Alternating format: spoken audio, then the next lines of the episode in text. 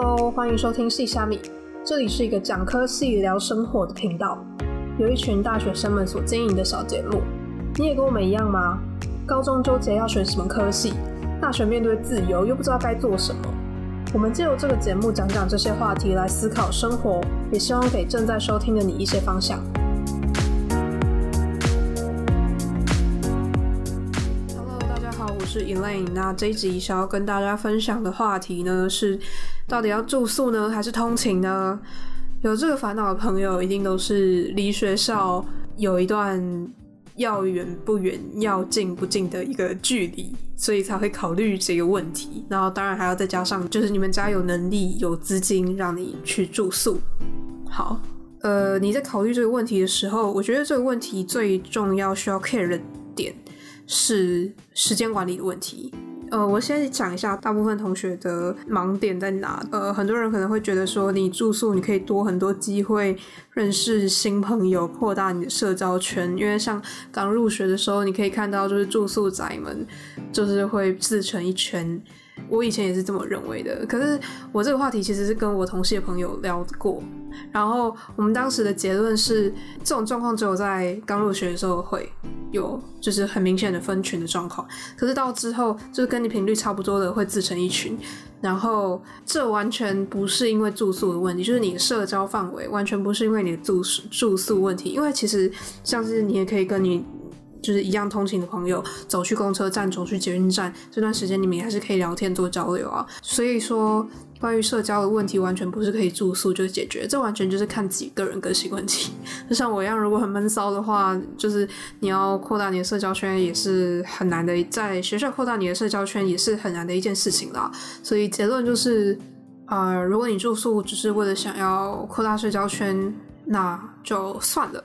像我也有朋友是就住在学校的宿舍嘛，可他遇到室友就是很擦擦擦，然后他还是有一阵子也是常睡睡在工作室，然后没有去回到宿舍，因为就是跟室友真的是有比较大的摩擦了。那我也有朋友是呃跟室友有很严重的摩擦，但是却每天早上起来还是得跟对方见面的那种那一种状况，所以。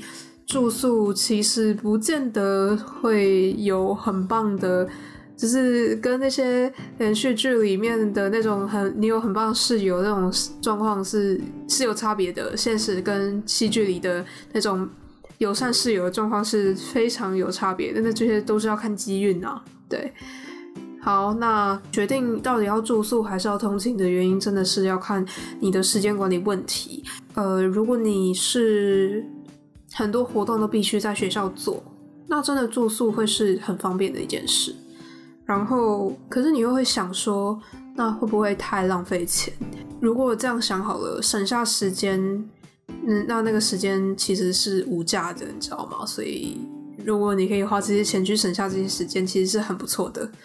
对，那当然，以上都是有资金可以住宿的状况啦。那像我自己就是没有打算花资金在住宿上面，呃，与其花这个钱，不如把它拿去花在材料费会更好吧。呃，因为毕竟我如果是说设计系的话，材料费真的是一个很大的花费，然后很多资金来源都是得当靠霸族啦。讨论过后，我们就认为就是直接排除掉住宿的选项，就还是努力通勤吧。那我这一期呢，主要就是来跟大家分享，身为一个通勤仔，要怎么样利用时间，还有我平常做什么事情。那大家也可以参考我的身为一个通勤仔。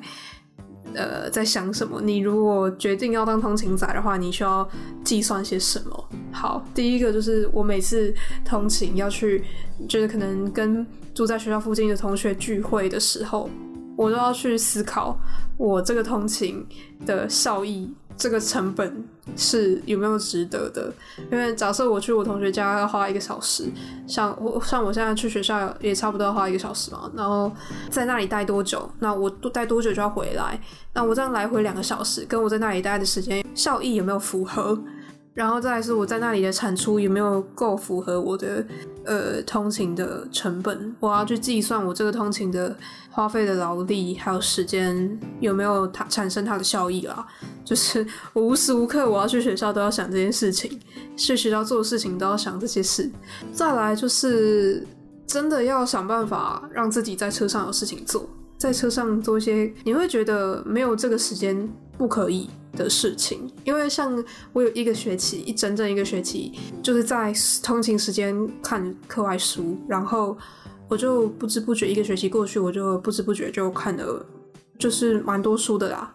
我也觉得我们那阵子是疯了，因为我的通勤过程是人挤人的状况，那我就硬要拿一本书看，就是真的是白痴，就是我感可以感受到别人可能会以一种。就是你在装什么用功的眼神看着我，反反正不管，反正我那一阵子真的是我我个人觉得效益还不错，然后我后来就觉得我还是我通勤也有通勤很好的地方啦，对啊，但我这学期就完全没有继续这么做了，因为我真的觉得太不方便了，而且拿一本书真的好累，然后重点是我现在看的书有点太无聊了，可是又必须看，因为那是作业。好，这是题外话。就是想办法在车上做一些你觉得你平常不会做的事情。假设你没有这段通勤时间，你在学校，你在家里，其实你也不会拿课外书看，或者是特别抽一个时间去练英文之类的。你通勤不能干什么吗？你就只能做一件事情。假设如果你不划手机的话，你就只能专心做一件事情吗？对，所以它是一个很好利用的时间。然后。我其实昨天就有在访谈一个广告系的学姐，那广告系的访谈会在下一集播出，下礼拜播出。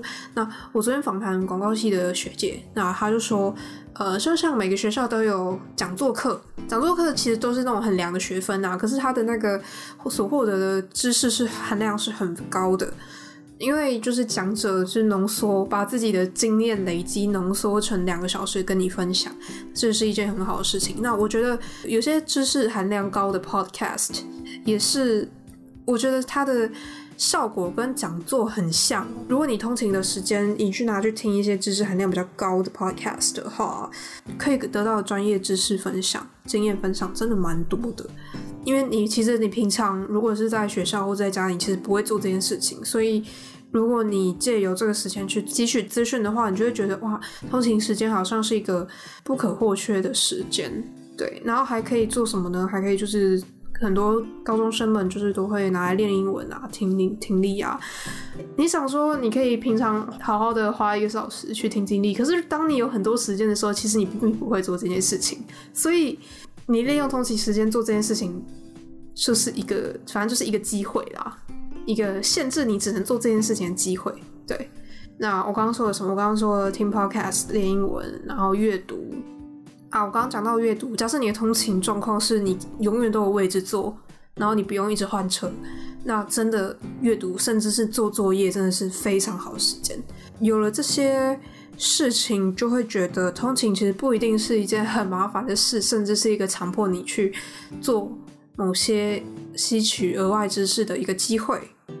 对，那这是通勤的好处啦，就是跟大家分享。可是通勤真的很累，像前面也有几集是有在讲说通勤仔的痛苦，就是有稍微提到一点啦，那个关于选择的那些事的那一集。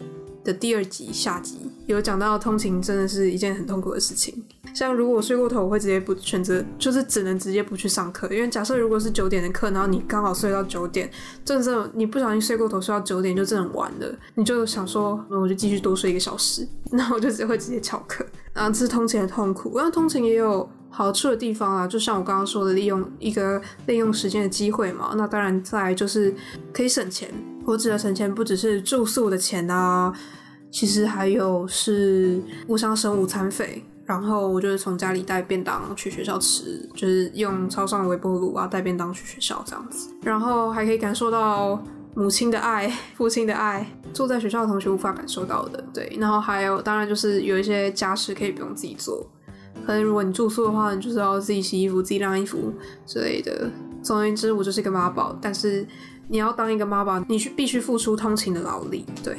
那这些就是我作为一个通勤仔的经验分享吧，呃，给大家参考。对，虽然我现在超级想要住宿，可是当通勤仔某方面来讲真的没有不好，你要想办法找出你现在仅有选择的优点，那你就会觉得啊，现状也不错。那 给大家参考吧。那这集就到这里啦。下个礼拜我们会播出广告系的访谈。那广告系访谈，我自己个人聊的是蛮开心的，大家敬请期待喽。拜拜。